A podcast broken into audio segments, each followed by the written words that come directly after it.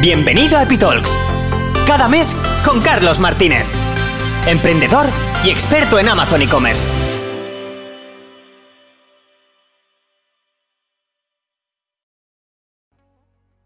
Muy buenas a todos y bienvenidos a una nueva edición de un eh, nuevo Epitalk que como ya sabéis hacemos todos los meses, que traemos algún invitado de, nuestros contactos del ecosistema de Amazon eh, y que sea sobre todo un experto y que nos pueda aportar mucho valor en, esta, eh, en este directo.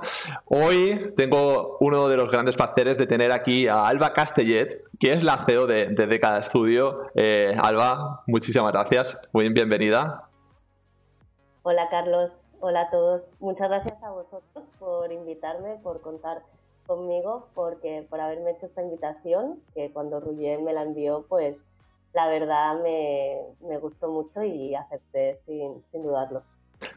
Roger, que es nuestro director de marketing, eh, que también es un crack y que es el que está detrás de, todo esto y del FBA Show y bueno, de todos estos líos que, vamos montando. Y, nada, eh, para nosotros, pues eso lo dicho, es que al final contar con, expertos como vosotros, que vengáis aquí, que queráis compartir de forma totalmente altruista eh, y gratuita a, la gente, es algo que, nosotros que, bueno, nos llena de orgullo y que al final es un poco nuestra dedicación con este FBA FBA Show, que, ay, perdón, este FBA Show, y al final es que estoy en todos lados y no sé ni, dónde estoy, con, este Epitalk, eh, donde hoy estaremos hablando sobre novedades de Amazon en 2022. Eh, es un año que nos viene con muchas novedades. Eh, yo creo que hablaremos principalmente de toda la parte logística, que bueno, pues se ha dado de que todas o muchas de estas novedades es sobre todo esto, eh, pero luego también hablaremos de otras cosillas más de, catálogo y bueno, de la propia, la nueva API, de advertising y bueno, y de todo lo que vaya eh, surgiendo. Eh, animo a todos los que estáis hoy aquí a que os suscribáis en nuestro canal. Tenemos por ahí arriba eh, el objetivo de llegar a los 200 suscriptores, a los, en este caso seguidores. Y también, bueno, pues tenéis por abajo todas nuestras redes sociales. Eh, no sé si también habremos publicado las de cada estudio, pero bueno, que si no, también os las facilitaremos. Y creo que tenemos por aquí a alguien del equipo de cada estudio que seguro que por el chat nos puede ir dejando toda esta información. Eh, si tenéis preguntas, sobre todo, eh, acordaros que al final eh, dedicaremos unos minutos a responderlas o también hoy, como vamos a hacer sobre novedades, eh, sería muy interesante si queréis vosotros mismos ir haciendo aportaciones también de todo lo que vamos a ir hablando. Y nada, yo no me rollo más. yo creo que a, mí, yo creo que ya nos conocen un poco la gente que está ahí por aquí, pero mm, cuéntanos de ti, Alba, que no sé, ¿quién eres? ¿A qué te dedicas? Eh, no sé. Bueno, pues como bien has dicho, eh, actualmente dirijo la agencia de cada estudio, que es una agencia especializada en marketplaces. Eh, también además tenemos todas las certificaciones relacionadas con gestión de cuenta de Amazon y también con Amazon Advertising. En ese sentido, pues más que una agencia solo dedicada a Amazon, también hemos diversificado servicios y también gestionamos otros, otros marketplaces, como puede ser Mercado Libre, de los que somos además consultores certificados, AliExpress, eh, Carrefour o en otros mercados como Cdiscount en Francia. Eh, paralelamente a dirigir la agencia, como comentábamos antes, Carlos, pues también soy docente en la Universidad Autónoma de, de Barcelona, en la cual pues imparto asignaturas de, de marketing y de marketing digital y bueno, pues al final también es un granito de arena que aporto a, los jóvenes y también un poco para, para también impartir desde el inicio eh, todos los conocimientos sobre marketing digital, incluso sobre marketplaces. He tenido la oportunidad de hablar de marketplaces en, en el máster de marketing digital de la Universidad Autónoma. Y creo que al final, pues Carlos, como tú, pues tenemos varias cosas en común, ¿no? Al final trabajamos para la profesionalización del sector, tú con todos estos eventos que montas con el Epitalk, con el FBA Show, y un poco pues trabajar para que, como tú decías al inicio, eh, todo el mundo conozca o sea más fácil compartir el conocimiento de mundos tan nuevos como Amazon, como marketplaces, mundos nuevos y complejos, ¿no? Y que cambian ecosistemas tan vivos que cambian diariamente y bueno, por eso estamos hoy aquí, ¿no? También para hablar de, todos estos cambios. Sí, eso te iba a decir.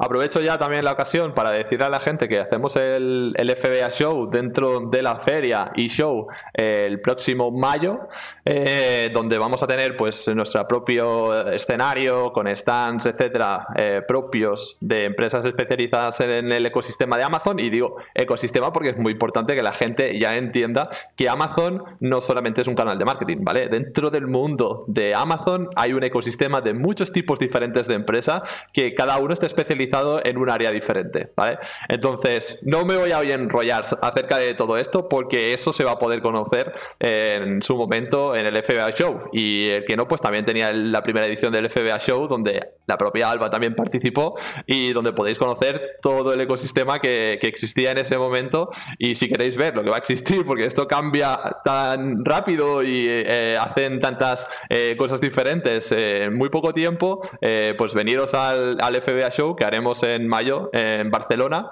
y una segunda edición también en Madrid que será en, octubre.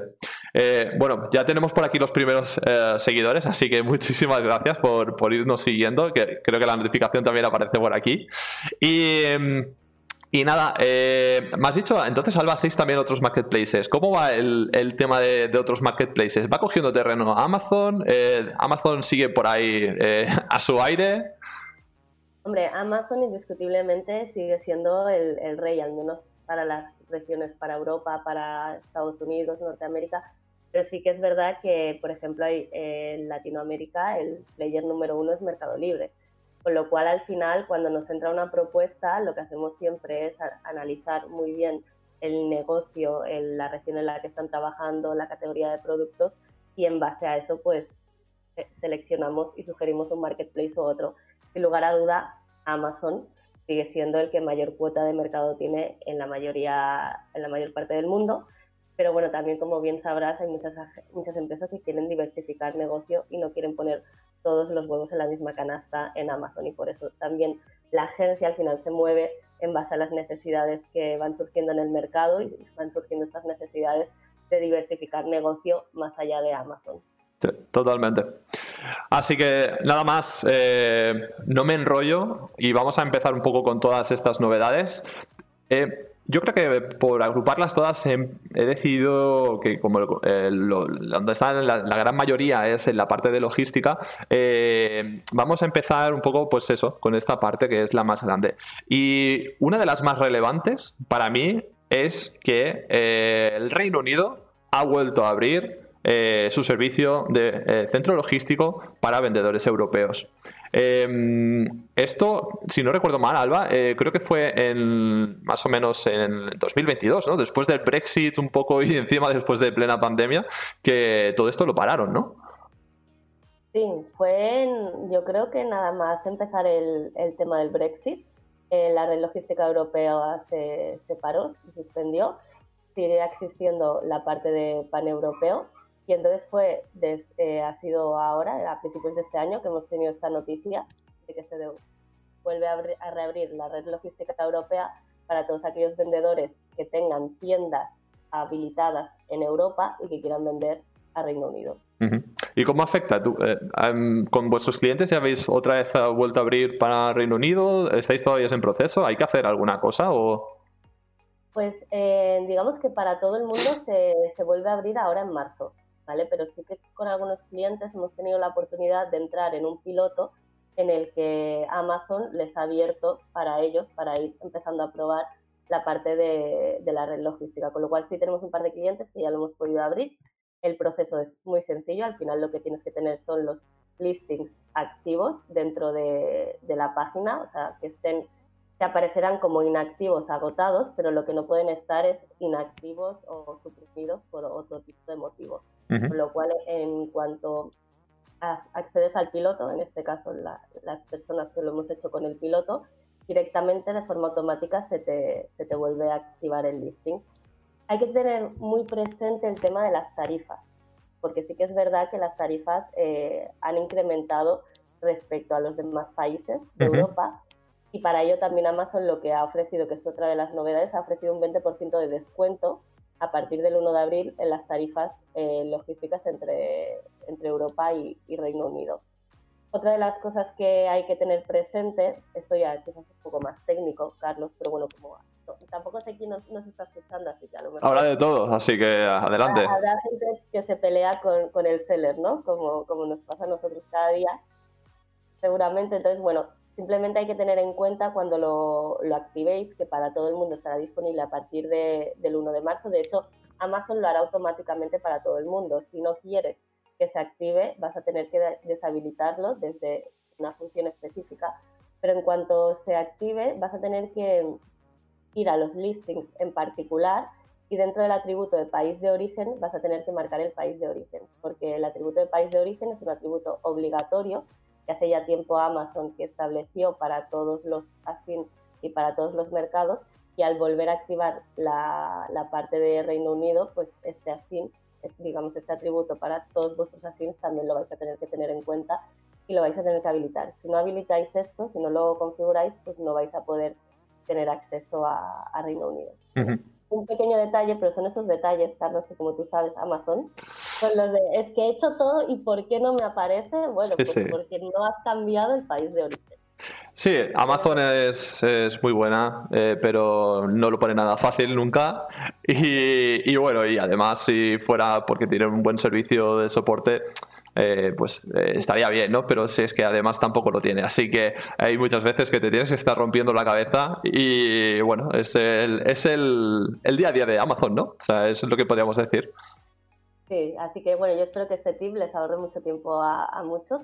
Y nada, y otra cosa que hay que tener en cuenta es que el SKU tiene que ser el mismo para todos los mercados, porque al final lo que vas a hacer es sincronizar el inventario. Así que o bien lo haces automáticamente por venta internacional o bien lo haces de forma manual, el SKU va a tener que ser el mismo para que el inventario se sincronice con su inventario de Europa.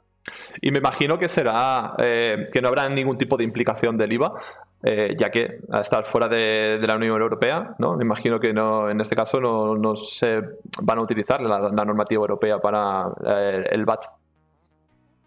En este caso no hay implicación de ninguna implicación de, IVA. Mm. no obstante, yo aquí no soy una experta en el tema. es verdad que sé que hay agencias como Dataly Group que, sí que son muy expertos, pero lo que sí que Amazon ha asegurado es que no hay ninguna implicación en el IVA, porque hasta donde yo sé, eh, el cliente actúa como importador. Correcto. que el cliente actúa como importador, eh, el vendedor, el seller, no tiene que, hacer nada. Correcto seguro que Carla de, Data, de Datally Group en otro momento se puede pasar por aquí y nos lo puede explicar mucho mejor. Sí, sí, y aprovecho ya para, Esto es algo que siempre me gusta remarcar porque sé que a las agencias todavía eh, tenéis que dar explicaciones de, esto con vuestros clientes y que al final el cliente, el vendedor, el seller tiene que entender que esto es un ecosistema y que a tu director de marketing no le vas a preguntar cómo tiene que contabilizar las ventas que hacen su PrestaShop. Pues con Amazon pasa exactamente lo mismo, ¿vale? Entonces nosotros sí que podemos saber un poco a nivel normativo general, pero no tenemos por qué saber eh, exactamente cómo funcionan todas estas cosas y que para eso pues hay empresas especializadas, en este caso como Datally Group, que, que sabe y que lo hace perfectamente, ¿no? Pero el resto eh, son agencias de marketing especializadas en marketing, ¿no? Correcto, correcto. Vale, genial. Pues esta sería para mí un poco la primera novedad. No sé si hay, algo más que quieras eh, decir de este tema. Sí, em, otro de los requisitos que ha puesto que ha puesto Amazon es que hay un precio mínimo de los precio máximo, perdón, de los productos que, puedes habilitar, que son, no recuerdo mal, 122 libras. O sea, no podéis poner productos que, sobrepasen ese precio y, después nada para, de hecho, nosotros mañana justo sacamos un artículo de blog hablando sobre sobre los pasos a seguir, así que os invito que, a que mañana visitéis la, la página de Década y lo reviséis porque ahí lo explicamos todo lo que yo acabo de explicar, pero de forma más detallada. Es curioso, ¿y por qué crees que ponen ese límite de precio? Pues la verdad lo desconozco. Yo al inicio pensaba que era un límite que solo le habían puesto en la prueba piloto, pero después me di cuenta que no, que era un límite que le habían puesto de forma generalizada. No sé si es porque lo están probando, están empezando, como, como justo ahora están empezando a reabrir pues mm, de alguna forma tienen que limitarlo para que no sea todo el mundo todos los productos y lo puedan hacer de forma escalonada. No lo sé. ¿eh? No, sé si tú tienes alguna idea sobre por qué puede ser. No, yo cuando lo escuché también eh, hubiera pensado más que hubiera sido por algún, alguna cuestión más de tamaño del producto o alguna cosa así, ¿no? Porque al final lo que no puede ser es que ahora se abre la veda y toda Europa enviando producto a sus centros logísticos los colapsarían, ¿no? En este caso. Y entonces yo cuando, cuando escuché esto dije, ostras, qué raro, porque hubiera hecho más una, una cuestión más a nivel de, de tamaño del producto o, de peso, ¿no? Del cubicaje. Eh, más que relacionado con el precio. Ahora bien, a lo mejor también puede ser porque vinculan de alguna manera el precio con, el tamaño del producto. No lo sé, la verdad es que también es algo que me, que me sorprende. Sí, sí, sí, la verdad es que yo también lo, lo, desconozco, ya se lo preguntaremos a Amazon, a ver qué nos dice. Sí, sí, sí. Bueno, mira, nos dicen por aquí por el chat los PECT que quizás son precios más bajos, consiguen más movimientos de ventas, eh, que hay más rotación ah. al final para ganar más euros en logística. Hombre, pues tiene, tiene sentido porque al final el precio del ticket medio de Amazon está entre 40 a 50 euros, con lo cual a lo mejor lo que quieren es rotación para que no haya mucho stock almacenado dentro de los centros logísticos y por eso lo están limitando por ahí. lo que sí que hay que tener muy en cuenta, que nosotros ya lo hemos visto en los pilotos que hemos lanzado, es las tarifas logísticas eh, suben bastante.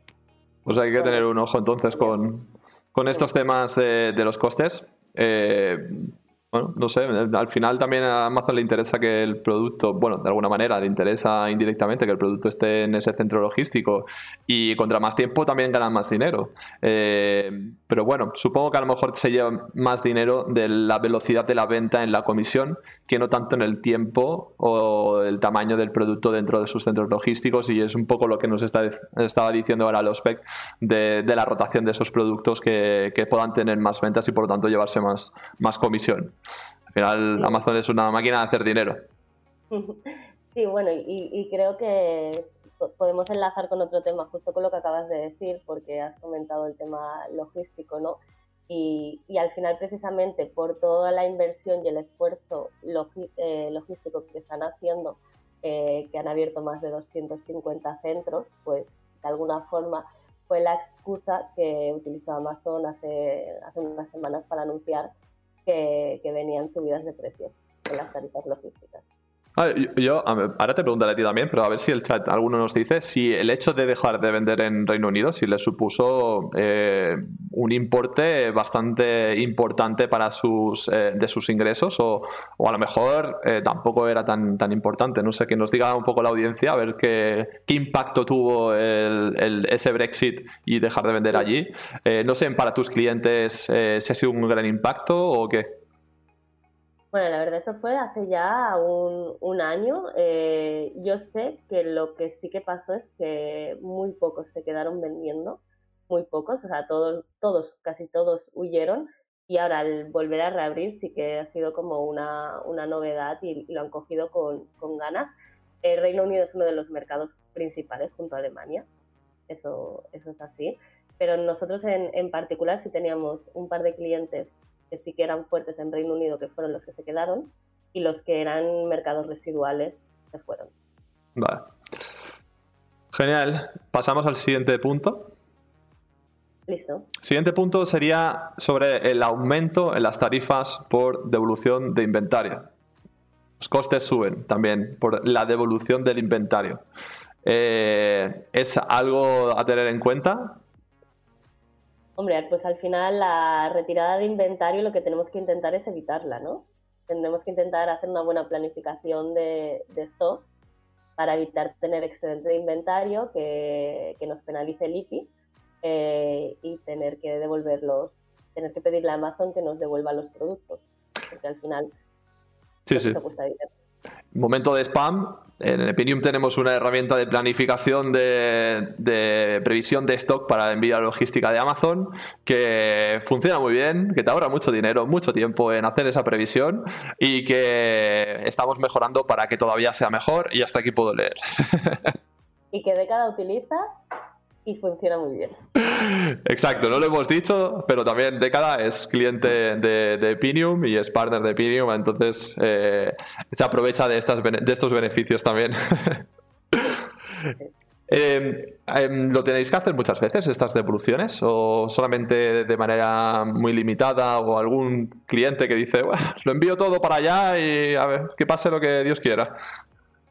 Pues la verdad es que nos encontramos de todo, porque al final también hay cuentas que cogemos que no las hemos llevado nosotros desde el principio y, vemos de todo. Entonces, sí, sí, las, las hemos tenido que hacer algunas veces. Lo que siempre solemos hacer cuando cogemos una cuenta es activar retiradas automáticas para que no tener que estar haciéndolas de forma manual y bueno, cada vez que revisamos el IP y vemos que hay excedente de inventario, pues o bien aplicamos promociones para sacárnoslos de encima o a veces que sí que toca hacer estas retiradas. ¿Y alguna alternativa recomendarías a FBA o tú sigues creyendo que FBA es el camino a seguir o la manera híbrida o no sé? Hombre, es que FBA es muy cómodo. Para IFBA es el gancho que ha tenido Amazon por lo que tantos vendedores hoy en día están vendiendo en Amazon y es su diferencial, porque al final, yo siempre lo digo, ¿no? Cuando doy las clases, digo, es que Amazon no, no vende productos, Amazon vende un servicio. Mm. Totalmente. vende el servicio de la comodidad de que tú sabes que vas a pedir algo y en 12 horas a veces lo tienes en tu casa y que si quieres lo vas a devolver y nadie te va a decir nada. Y todo eso se consigue solo con FBA. Correcto, sí, sí, totalmente. Entonces, mm, prescindir de FBA pues lo, lo, es cómodo para el vendedor, aunque cada vez más caro. Entonces ahí hay que ver cómo se gestiona. Es un tema de estrategia de precios. Y también es cómodo para el comprador. La alternativa puede ser un FBM Prime.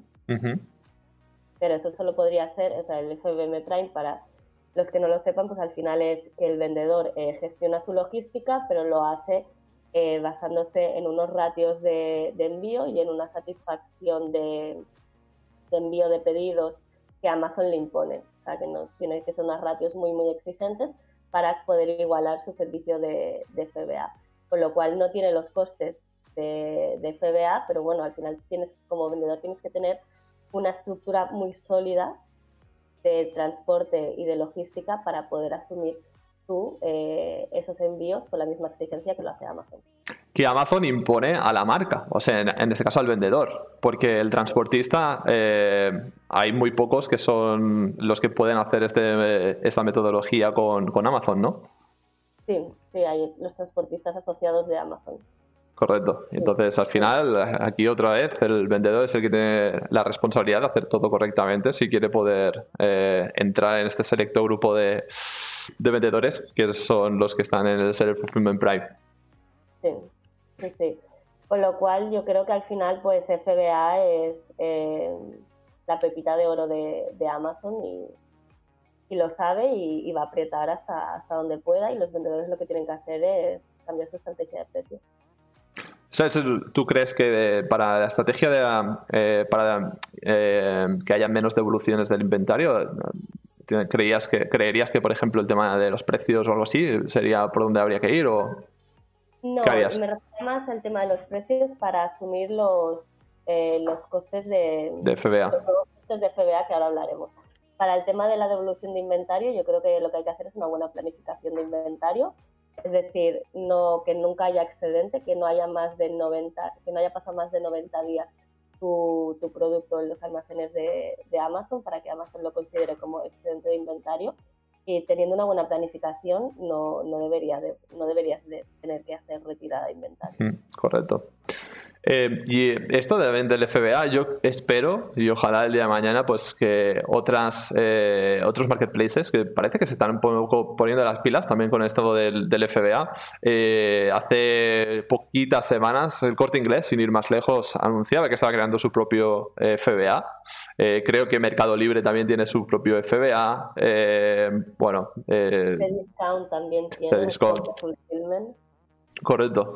Por lo tanto, a ver, costará, costará que, todo esto vaya a poder hacer presión eh, contra Amazon, pero parece que está guay porque cada vez pues eso se está poniendo un poquito más, no sé, se lo estamos viendo en el resto de, marketplaces que también se están poniendo un poco las pilas y me parece, vamos, súper interesante porque es que era la única manera de poder llegar a competir con Amazon, ¿no? Es un poco lo que tú decías antes.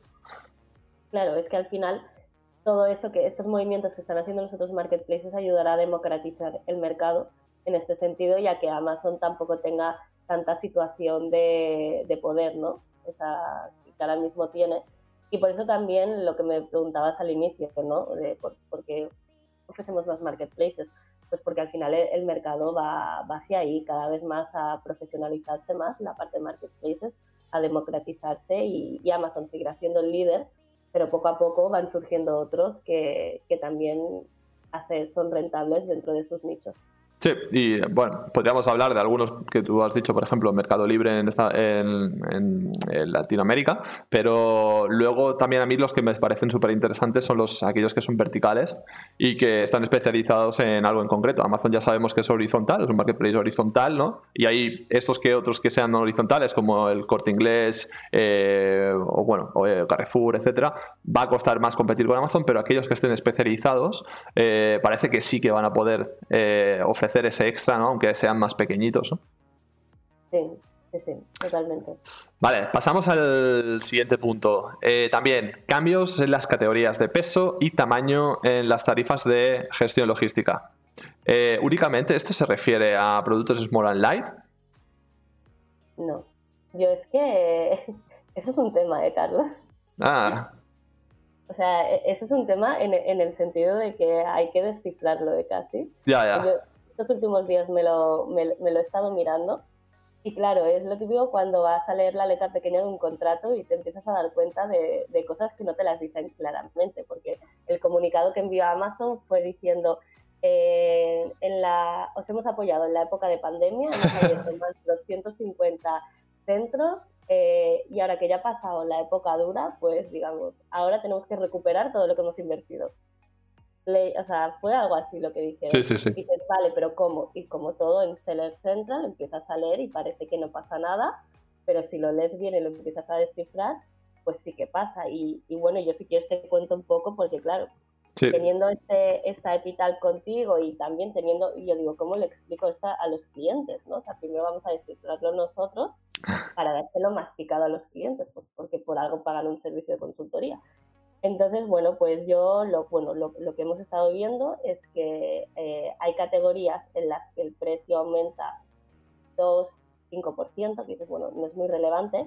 Hay otras, en la de tamaño grande, eh, eh, llega a subir hasta un 10%, en la de paquete llega a subir hasta un 15%, se introducen nuevos pesos, se introducen nuevas categorías de, tamaño y hay un peso, muy, hay, se introduce una nueva métrica que es el peso dimensional, el peso volumétrico.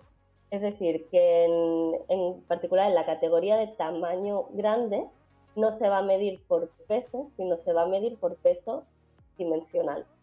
De hecho, se va a coger el que tenga mayor, eh, mayor importe entre el peso dimensional y el, y el, peso de kilos normal. O sea, tú cuando vas a pesar algo, pues tienes, pues pesa 9 kilos, ese es peso normal, y luego dices, ¿y cuál es tu peso dimensional? Pues el peso dimensional lo que tienes que hacer es multiplicar eh, altura por, por ancho por largo y dividirlo entre 5.000. Y eso te va a dar como la densidad de, del paquete, que es la cantidad de espacio que ocupa en relación con su peso real. Y el número mayor entre los dos es el que Amazon va a coger. Esto es como el Monopoly, la banca siempre gana. Amazon aquí también siempre gana. Sí, Sí, sí, pero esto antes no existía. O sea, están, están, están poniendo una nueva eh, métrica, digamos, para, para medir el peso y para decidir cuánto te van a cobrar. Y no, y no lo dicen claramente, ¿sabes? Entonces es, es, algo que, que, hay que tener en cuenta. Y, y, bueno, en general las tarifas suben. Las tarifas suben y se incluyen estas nuevas métricas que, que al final lo que van a hacer es que tu peso sea mayor porque al final pues él va a coger el, la métrica que mejor le convenga. Pero todos los productos, ¿verdad? No solamente aquellos que sean grandes. En lo del peso dimensional es solo para los de tamaño grande. Vale. Entonces los... Sí, es un jeroglífico, ¿eh? lo que, lo que, hay que estudiar casi toda, toda una semana para entender todo eso. Es como casi como otro idioma, ¿no? O sea, hay que intentar y no sé si puedo también para esto, ¿crees que abrir casos y tal también funciona para que te lo expliquen o... Eh?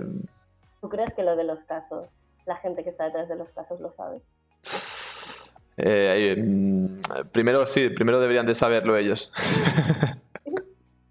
Sí, sí, sí, es que bueno, ya sabemos cómo funciona la gente que, está detrás de los casos. No, al final hay que leérselo con mucha, con mucha paciencia o contar con agencias especializadas que, que se dediquen a ello y, que te lo, y que te lo puedan explicar. Pero en resumen, las tarifas suben, depende de qué categoría sube más o menos. Y en la parte de tamaño grande se incluye esta nueva métrica. Y otro, otro hecho también interesante es que el pequeño silicero, el Small and Light, eh, pasa el precio de ser 10 euros a 11 euros. Un eurillo también se llevan por ahí, ¿no? Un más.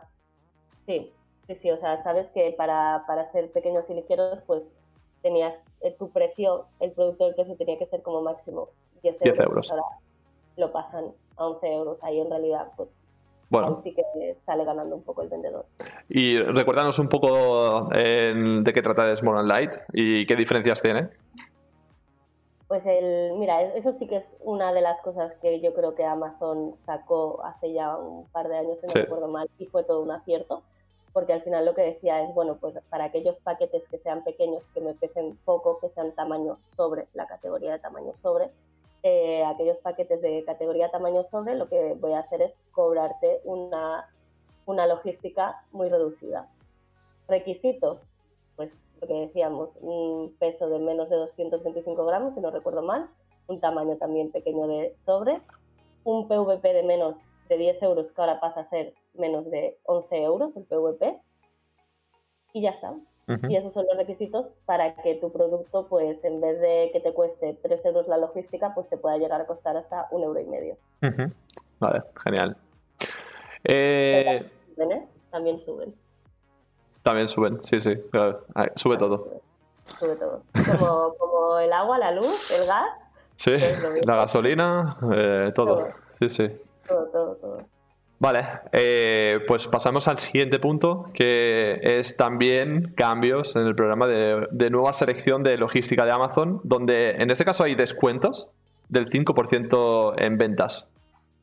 Sí. ¿Esto se aplica a, todos los vendedores o cómo funciona? No, pues el programa, o sea, Amazon cuando anunció todas estas subidas de todo, pues también dijo, oye, pero que también hago unas promociones y unos descuentos que no te creas que aquí todo es... Es pagar, no, no. Es pagar y pagarlo, que también, oye, mira que te ha ayudado en la época del COVID y pero pues ahora me voy a recuperar parte de lo que he invertido, pero te voy a seguir cuidando, como es Amazon siempre con el la visión y la misión del customer centric, ¿no? sí, sí, y de, ayudar al pequeño comercio y todo esto, que también lo, lo ha dicho mucho durante la pandemia. Sí, sí, sí. Bueno, pues pues entonces, eh, siguiendo en esta, el programa de la nueva logística es un programa eh, que es una oportunidad para nuevos vendedores, que son aquellos que, dan de alta los ASIN por primera vez en el servicio de, FBA, con lo cual eh, ahora se van a poder beneficiar de un 5% de descuento en las tarifas logísticas. un 5%. es lo que te suben, lo que te suben, pues te lo descuentan. Sí, sí, por eso. Por eso te digo que, vaya, que está muy bien como marketing, pero vaya, que tampoco nuestra audiencia se vaya a esperar unos descuentos que, vayan a obtener aquí una rentabilidad de la hostia, ¿no? No, no, que va, lo, que, lo comido por lo servido. ¿Esto varía también para el tipo de tamaño, categoría o algo? Sí, sí, dependiendo, hay categorías como la de ropa, o sea, dependiendo del tamaño y de la categoría, puedes hasta 50 a 30 o hasta 100 a 100. Eso depende, o sea, porque no es para todos tu, catálogo, sino es para los 50, para los 30, para los 100 primeros así, dependiendo del, como decías, de la categoría y del tamaño. ¿Y cuánto dura este descuento? ¿Es para siempre? No, son durante los tres primeros meses. Ah, vale. O sea, es... No te creas, tampoco... Y claro, y encima cuando empiezas los tres primeros meses eh, vendes realmente muy poquito, así que Sí, lo que también te, te descuentan es lo que la tarifa de almacenamiento, es gratuita durante, durante ese periodo. Bueno. Y la retirada de inventario también, lo que comentábamos antes. Sí. Las tarifas de devolución de inventario también son gratuitas durante esos tres primeros meses. Este programa siempre ha estado, que es eso, que es gratuito la tarifa de almacenamiento durante esos tres primeros meses y la retirada. Lo que nunca ha estado o lo que es nuevo es ese 5% de descuento sobre, sobre las tarifas logísticas. Bueno, algo es algo, ¿no? Todo suma. Pues sí, pues sí, más novedades, más novedades. Además, eh, bien, ha venido cargadito, la verdad, este primer trimestre. Sí, y luego también tengo por aquí descuentos en la, en la tarifa de la red logística europea. Las tarifas en la red ¿te refieres a la de UK, lo que hemos comentado antes? Lo del no. 20% de descuento. Ah, sí, sí, sí, exacto. Sí, pues, pues sí, pues Amazon como al final ha querido abrir de nuevo la, la red logística europea con, con UK y quiere que la gente se, se inscriba, pues ha puesto también esa promoción del 20% de descuento en las tarifas logísticas, pero las tarifas lo, o sea, las sube por un lado, porque las está subiendo, pero para que la gente se inscriba y vuelva a, a poner su producto en UK, porque yo, yo, creo que de alguna forma, Carlos, no sé si vosotros también lo visteis, hubo una expandida cuando sí. lo del Brexit, o sea sí. que UK se, se quedaría como un desierto al menos a nivel, se quedarían solo los de Reino Unido y las marcas que vendiesen mucho, mucho, que llevasen mucho tiempo.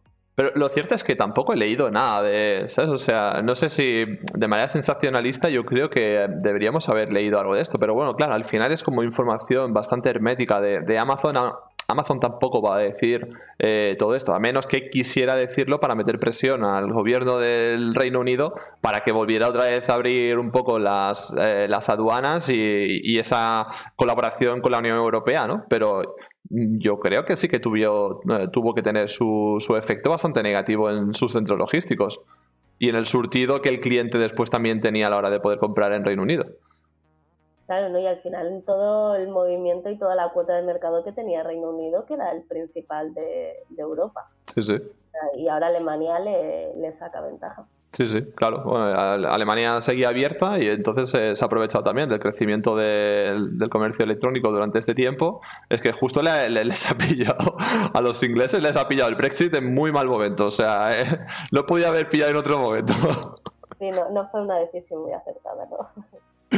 Vale, pasamos, Alba, a otro tema también que eh, para la audiencia que no lo sepa, tenemos un grupo de WhatsApp entre nosotros, de todas las agencias y todos los especialistas en, Amazon de aquí de España, y, entre nosotros mismos nos ayudamos un montón y también pues compartimos mucha información y la verdad es que nos llevamos eh, súper bien.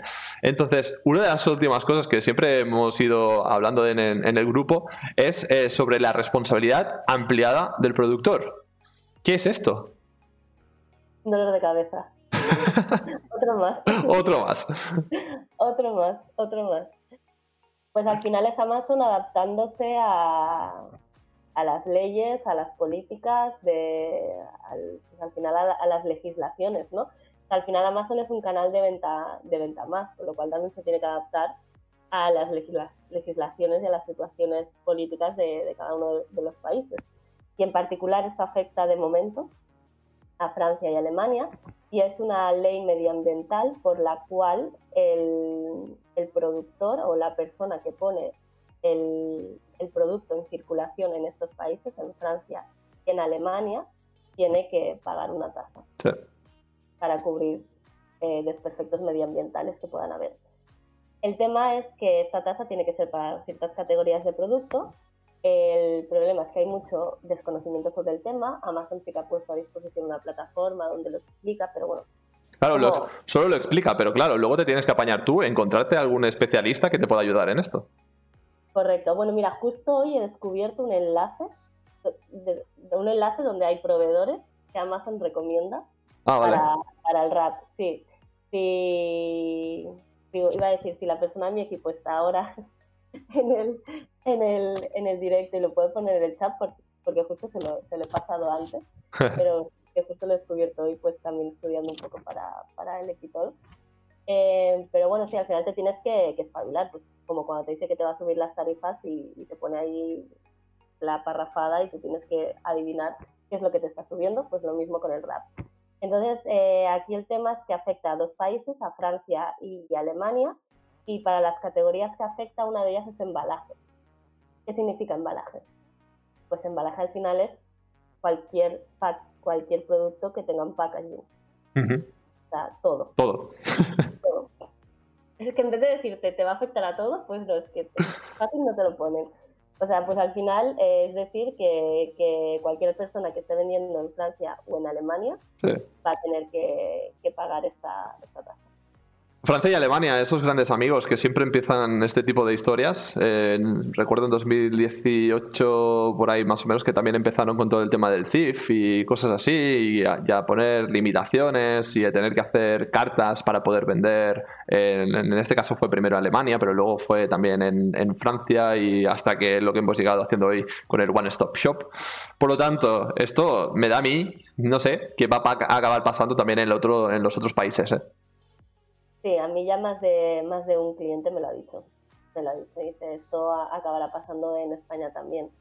Así que nada, en Francia sí que es verdad que Amazon asume estos costes. En el caso de que no te inscribas en, en el RAP y no pongas, porque Amazon ha habilitado un portal donde tienes que poner tu número de RAP, ¿no? Si tú no lo haces, Amazon te lo va a cobrar y se lo va a pagar al organismo correspondiente eso es relativamente mm, cómodo en el sentido de que, bueno, pues no va a pasar nada, pero simplemente tienes que tener en cuenta este gasto. Pero en Alemania te van a empezar a cerrar los listings a partir del 1 de julio. Hmm. O sea que, eh, ¿y por qué los alemanes no hacen igual que los franceses en este caso y lo facilitan? ¿No hay tanta colaboración entre Amazon y el organismo alemán? Ya Carlos, a esas esperas no llego yo. a esas esperas ya de Amazon no llego yo. No, no lo sé, no lo sé. ¿Y, crees que, sabes si, si, el coste que pagas en Francia por hacer el rap directamente mediante Amazon es más barato que si lo haces tú mediante una empresa especializada o lo haces tú directamente con, con la administración francesa? las opciones que da Amazon son sus proveedores, son agencias también. Vale. ¿Pero qué tipo de agencia? ¿Agencia...? Tipo Abbas, por ejemplo. Ah, vale, vale. Lo he encontrado ahora, ¿eh? Vale. O sea, tipo más a nivel de impuestos y cosas así, ¿no? Sí. Vale, perfecto. Vale, pues ya... Es interesante porque nosotros, por ejemplo, lo comunicamos a nuestros clientes y yo creo que ellos aún no son conscientes de, todo lo que se les viene encima. Pues habrá que ponerse las pilas por ahí también, ¿eh? Porque si no otra vez es que es lo mismo que pasó en su momento. O sea, otra vez eh, con lo del CIF, pues ahora otra vez con, esto. O sea que cierre de listings y luego eh, pérdida de ventas, pérdida de posicionamiento, vuelve otra vez a abrir casos para una vez que lo tengas volver a recuperar, eh, pérdida del posicionamiento, por lo tanto tienes que volver otra vez a pelear y invertir en ads para poder llegar otra vez a estar arriba y bueno, así que a todos los que están hoy aquí que como mínimo eh, ya se vayan avanzando y que lo tengan todo esto hecho para que cuando llegue el momento eh, no les pille por sorpresa. O sea que... Eh, creo que, creo que de tu equipo también han compartido el enlace, pero por Twitch no se ve. No sé si, no sé si quizás Em, en este caso no, lo vamos a poder compartir. No sé si, bueno, ya lo pondremos, si no por, LinkedIn o, en vuestras, eh, también vuestro blog o algo, seguro que por ahí lo podemos encontrar. Eh, se llama Red de Proveedores de Servicio y Responsabilidad Ampliada del Productor, EPR. Y bueno, eh, directamente pues que lo vayan haciendo por ahí, ¿no? Mm, sí. Muy bien. una empresa española, por eso. Vale, bueno. Y hay también una oportunidad para algunas de ellas. Genial, muy bien. Eh, bueno, nos queda poquito tiempo. Eh, además, también hay algunas preguntillas, pero bueno, vamos a intentar eh, comentar todo lo que teníamos por aquí en cuanto a novedades. la siguiente es la subida de imágenes por país, que parece, que parece que ahora ya, antes era ahora eh, las mismas imágenes para todos lados y dices, eh, bueno, y si pongo un texto explicando algo en inglés o en español, el francés o el alemán, ¿no? Eh, no se enteraba, ¿no? Y ahora, que, ¿cómo está el tema? Pues es el, típico error que, hemos cometido todos al principio, yo creo, de, subir una imagen y de, repente estar en todos los países y que te llame el cliente y te diga, me ha llamado mi distribuidor alemán y me ha dicho, bueno, bueno, por ahí ya pasamos todos y justo cuando ya todos estamos acostumbrados a eso, pues Amazon hace algo inteligente que es eh, poder subir imágenes por cada país, que al final es lo lógico y lo que todo el mundo se piensa cuando empieza en Amazon, pues que si tú publicas un listing en Francia, pues las imágenes vas a publicarlas en Francia, no las vas a publicar en Francia, en España, en Italia, en Alemania y en todos lados. Pero bueno, antes era así y ahora yo creo que ahora se ha vuelto, o sea, ahora es lo normal. Sí, sí, sí, no, eso era algo raro. Es lo lógico, porque al final, y además también es que ahora da mucho más juego, ¿no? Porque probablemente eh, la disposición de las imágenes o los textos o lo que sea, probablemente eh, no funcione de la misma manera en un país que en otro. Y además, Obviamente, el hecho de tenerlo en el idioma que toca en cada uno de los países va a mejorar sin ningún tipo eh, de duda la, conversión que, podamos llegar a tener. Y ya sabemos que Amazon, su métrica número uno es la conversión. Entonces, eh, me parecía algo increíble el hecho de que todavía eh, tuvieran que ser todas las imágenes compartidas en todos los marketplaces, ¿no? Sí, sí, sí, sí, no tenía sentido. Bueno, seguimos. temas de ofertas de primavera. ¿Qué son? Pues son ofertas que Amazon va a lanzar una gran campaña eh, del 1 de abril al 13 de abril eh, por tele, por radio en todos los países de Europa con las ofertas de primavera. Son, son eventos que hace Amazon tipo Black Friday, tipo Prime Day y entonces eh, desde ya los sellers, los vendedores tienen opción de poner sus productos en este, en este evento a través de diferentes tipos de ofertas. ¿Crees que eh, no es la primera vez que lo hacen, verdad?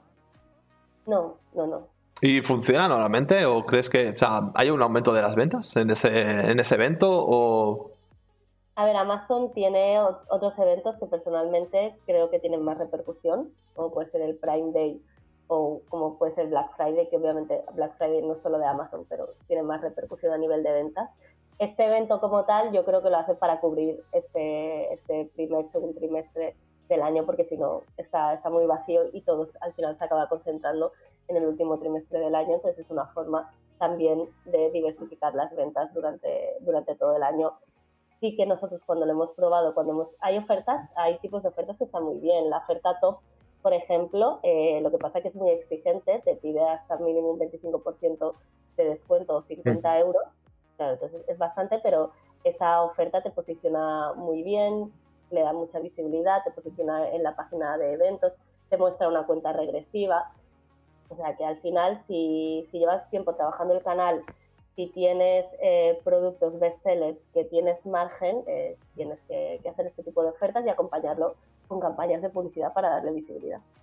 Al final, bueno, obviamente que no se van a notar las ventas, tanto como estos otros eventos que, acabas de, comentar, pero bueno, pues ya, que Amazon aprovecha y hace tanta inversión publicitaria en, tele, en radio, en medios de comunicación, etcétera, pues eh, todo se nota. Y al final hay que aprovecharlo y hay que estar ahí y hay que estar bien posicionado para sacar partido de, todo esto, ¿no? Eh, al final. aumentar, aumentar la velocidad de ventas durante este periodo también te va a ayudar a posicionarte mejor. Exacto. puedes aprovechar este periodo para después ganar posiciones a nivel del algoritmo de Amazon. Totalmente.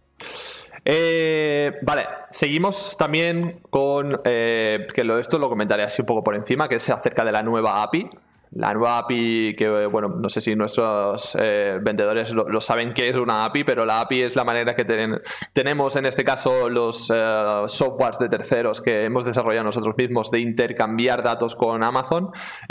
Amazon el año pasado lanzó una nueva API y este año os puedo asegurar de que veremos muchas novedades relacionadas con, este con, con, diferentes softwares diferentes, porque digo en este caso que Amazon está abriendo todavía mucho más esta nueva API. Los softwares podemos coger más información, podemos hacer muchas más cosas eh, de nuevas funcionalidades, sin ir más lejos. Eh, una muy esperada por las agencias, ahora me lo validarás tú, Alba, es la parte de Vendor.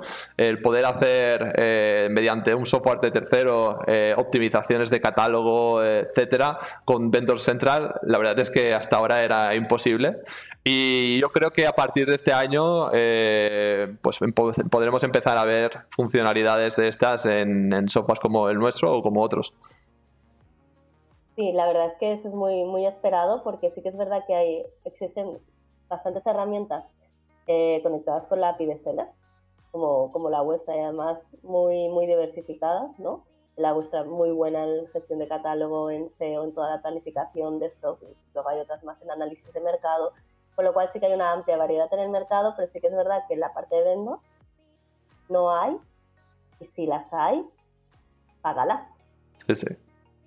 No las, hay, no las hay porque lo que te decía antes, porque la API no existía y ellos para estas soluciones que existen de, de, vendor lo que hacían eran coger los datos de una manera que a Amazon no le gusta, que es mediante scrapeo, scrapping en este caso, y entonces también las funcionalidades estaban ciertamente limitadas, que también ya os adelanto que las funcionalidades que, ofrece esta API para Vendor eh, están bastante más limitadas que las que hay en Seller, incluso para coger el listado de los productos o la parte de reporting o analítica y tal, eh, por lo que hemos ido investigando en Epinium están bastante limitadas, pero eh, parece, a mí me da la sensación de que cada vez lo irán abriendo poquito a poquito, pero como mínimo sabemos que estas que ya tenemos ahora mismo disponibles para poder integrar ya van a ser suficientemente útiles y, van a ayudar sin ningún tipo de duda para, pues, para todas estas agencias o marcas que, tengan, por ejemplo, en este caso, vendor,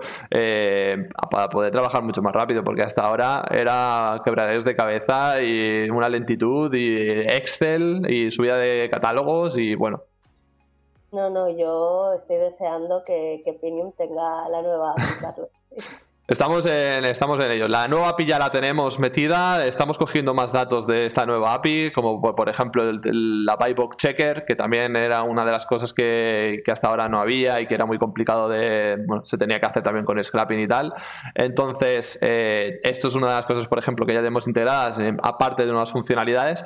Y, bueno, ya os adelanto que estamos trabajando en esta parte de vendor y aparte otras funcionalidades, sobre todo más en la parte de, de advertising, que cada vez los más, ya casi casi ya tenemos todo integrado a nivel de, de sponsor products, sponsor brands, display, etcétera, en la parte de analítica, después le haremos también optimización.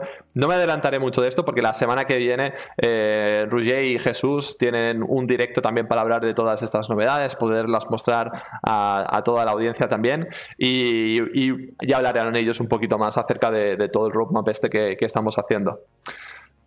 Eh, y nada, voy a pasar ya, creo que va a ser eh, al último tema, ¿vale? Y es un tema un poco peleagudo, ya habíamos hablado de Data Group, pero ahora creo que va a volver a salir, y es que eh, Amazon colaborará con Hacienda ofreciéndole los datos de los vendedores. Esto es un tema muy peliagudo que por lo que yo sé y que me va contando Carla, la CEO de Data Group, eh, hasta ahora Amazon no estaba pasando estos datos de esta manera, pero eh, Hacienda ya estaba poniendo muchas multas porque se estaban contabilizando e imputando incorrectamente las ventas de Amazon. Así que a partir de ahora, ¿qué va a pasar, Alba? Pues que los vendedores van a tener que contar con agencias como, como Datali, porque yo también lo he visto. es que entrar en Amazon es, es complejo y la gente no está acostumbrada a trabajar en este canal. Es algo totalmente nuevo y como es algo totalmente nuevo, pues ¿cuántos años ha tardado el gobierno en también poner el foco en ello? Sí. ¿no? O en crear este acuerdo. Sí. Pues al final, pues, pues porque... Diez años, diez años ha tardado, ¿eh? Diez años ha tardado. ¿Y por qué lo ha hecho al final? Pues al final es un reflejo más de que Amazon funciona y de que Amazon mueve mucho dinero y que Amazon es un canal de ventas válido para, tanto así para que Hacienda esté haciendo un trato directamente con ellos para que no se les escape ni un euro y luchar contra el, fraude, el fraude fiscal. Tal y como están las cosas en España y tal y como se ven eh, en el futuro, por todas las previsiones y tal, eh, España y en este caso Hacienda no puede dejar escapar ni un céntimo de todo lo que pueda, eh, en este caso, recaudar. Y bueno, la parte de Amazon es una parte muy importante también, porque también digo, o sea, Amazon es el primero, pero luego hay muchos otros marketplaces o plataformas de venta y tal a los que va a ir también a preguntarle eh, si los vendedores lo están haciendo correctamente o no. claro, claro, es que aquí, para mí, la, la lectura positiva de todo esto es que para los más para los más escépticos que aún no creen en el canal, pues esta es una noticia que les tendría que hacer creer en el canal. está, está em, profesionalizando el canal, de hecho, ¿no? Le está, lo está, le está dando la, importancia que a día de hoy se merece. Claro, esa para mí es la parte positiva. La parte negativa, que como hasta ahora muchos vendedores lo hacían como lo hacían, pues se van a tener que profesionalizar también en ese sentido si no quiere que, Hacienda después les vaya detrás. Sí, sí, no, les vaya detrás y multas, o sea, no te imaginas eh, la, de multas que está llegando hasta ahora a, los, a la gran mayoría de vendedores, porque a mí por lo que me dice Carla, eh, aún no ha encontrado ningún vendedor que le llegue y que lo estuviera haciendo bien. O sea, otra cosa es que luego le lleguen las multas y lo encuentren, ¿no? Pero no había nadie que lo estuviera haciendo correctamente y había unas diferencias de, los cálculos que ellos hacen a lo, que realmente venía el cliente, el vendedor en este caso, que eran abismales. Entonces, eh, esto es un tema muy, muy importante que se pongan ya las pilas. No sé la fecha, eh, no sé, no me acuerdo a partir de cuándo es, pero yo lo que diría es que se pusieran las pilas a partir de este primer trimestre, porque si no, luego van a llegar sorpresas. Esto es un reflejo más también de la falta de información con Amazon. Sí. muchas veces a mí me dicen, no, Amazon ya lo, puedo llevar yo solo. Y yo, ok. Es que hay veces que, que simplemente espero a que lo lleven ellos solos y luego ya al final hay mucha falta de pedagogía, ¿no? Sí. Y, oye, y si Amazon como mínimo, vale, que colaboras con Hacienda, pero como mínimo, si lo pusiera más fácil a los vendedores también para poder sacar toda esta información y tal, pues dirías, bueno, estaría compensado, ¿no? Pero es que no tiene planes para nada. Él te dice que ya tiene la sección de la biblioteca fiscal, ¿no? Y que con eso ya es suficiente, pero es que no lo es. Tú le pasas eso a, un gestor y el gestor te dice, eh, ¿esto qué es? Esto a mí no me lo envíes, que yo no tengo ni idea de lo que me estás enviando ahora mismo, ¿sabes? ¿Y qué, hago con esto, ¿sabes? Luego te sacas sus servicios fiscales para cobrarte más y ya está. Eh, sí, bueno, él siempre gana. Eh, para ir acabando, o sea, si la gente tiene preguntas, que lo haga ahora o que calle para siempre, porque nos queda casi unos tres minutitos de, directo, así que cuando lleguemos a las seis esto lo finiquitamos, ¿vale? Pero yo, eh, antes de nada, quería preguntarte, ¿alguna novedad especial en temas de Amazon Ads que quieras destacar?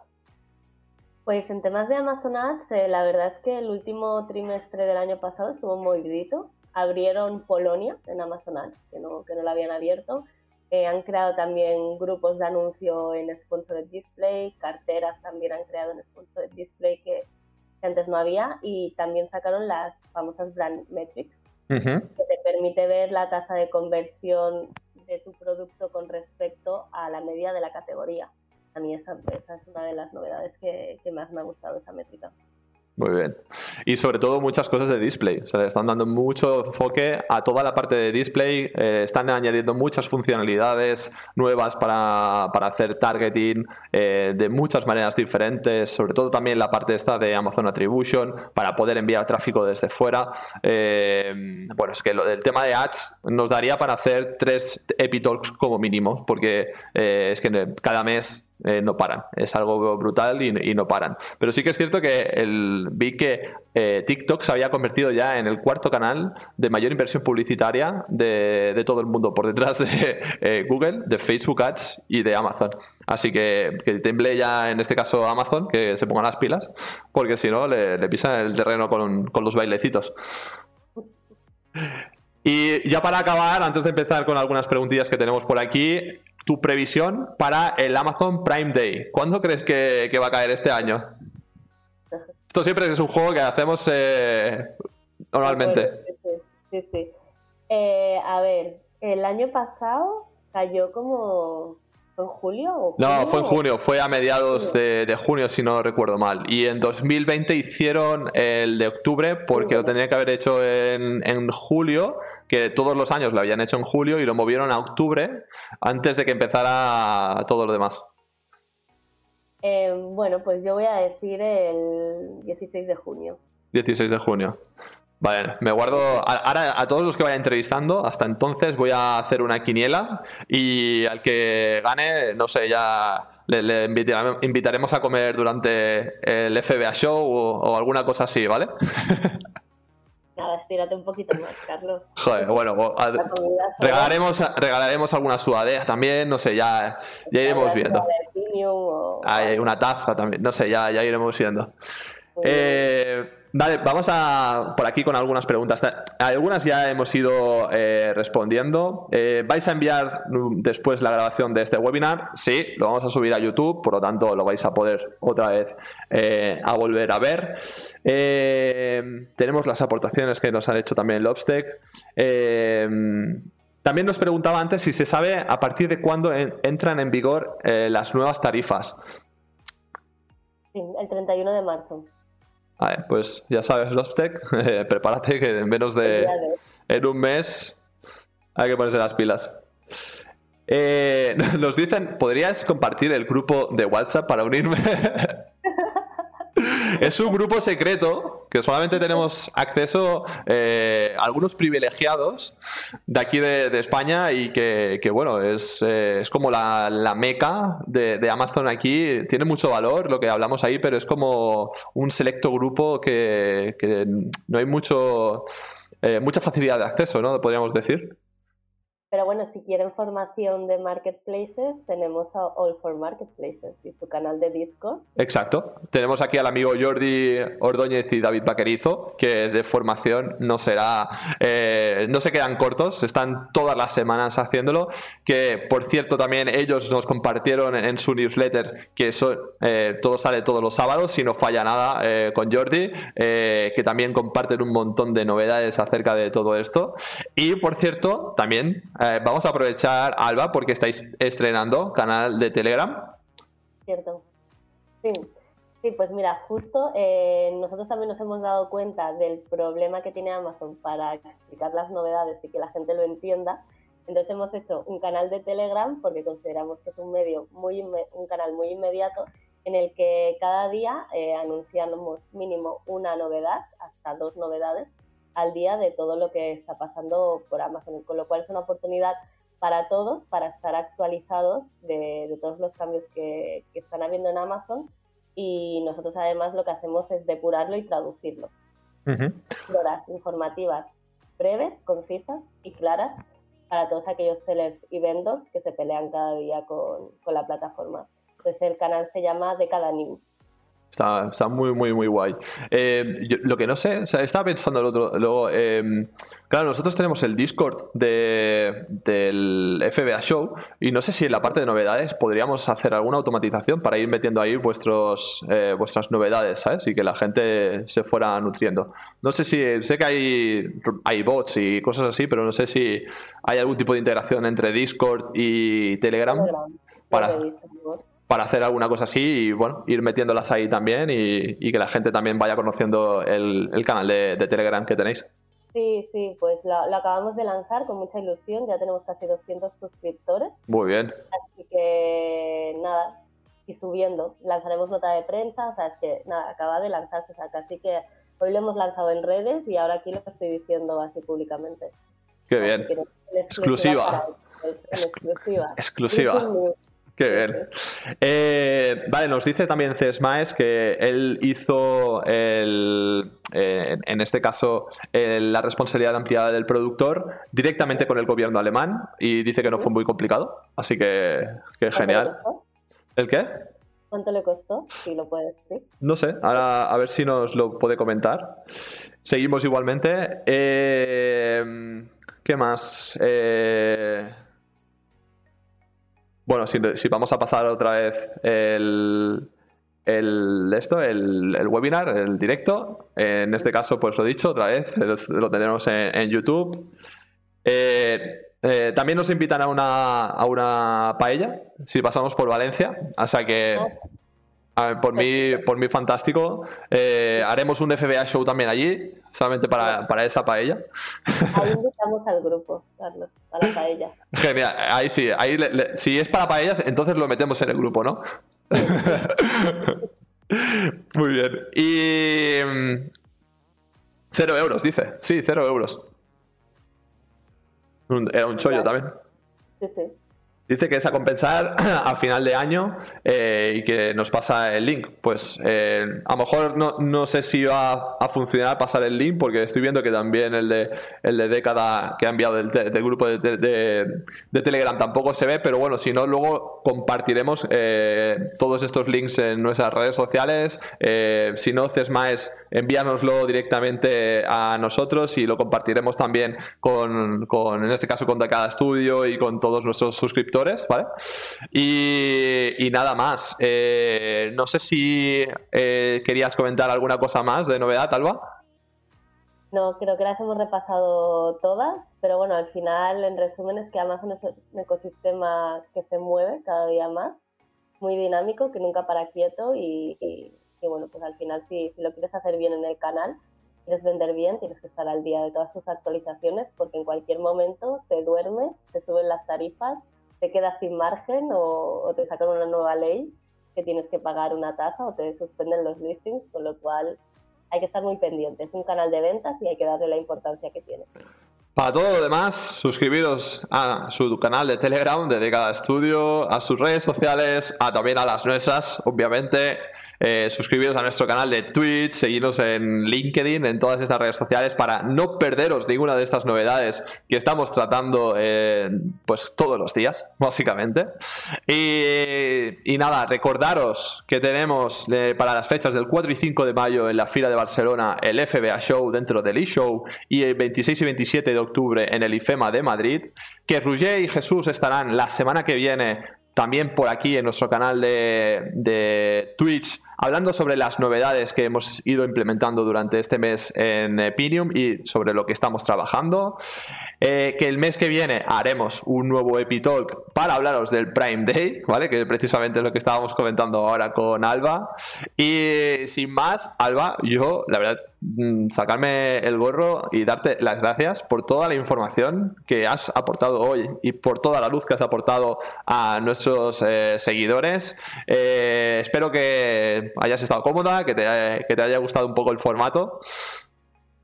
Nada, yo muchas gracias a vosotros por haberme invitado.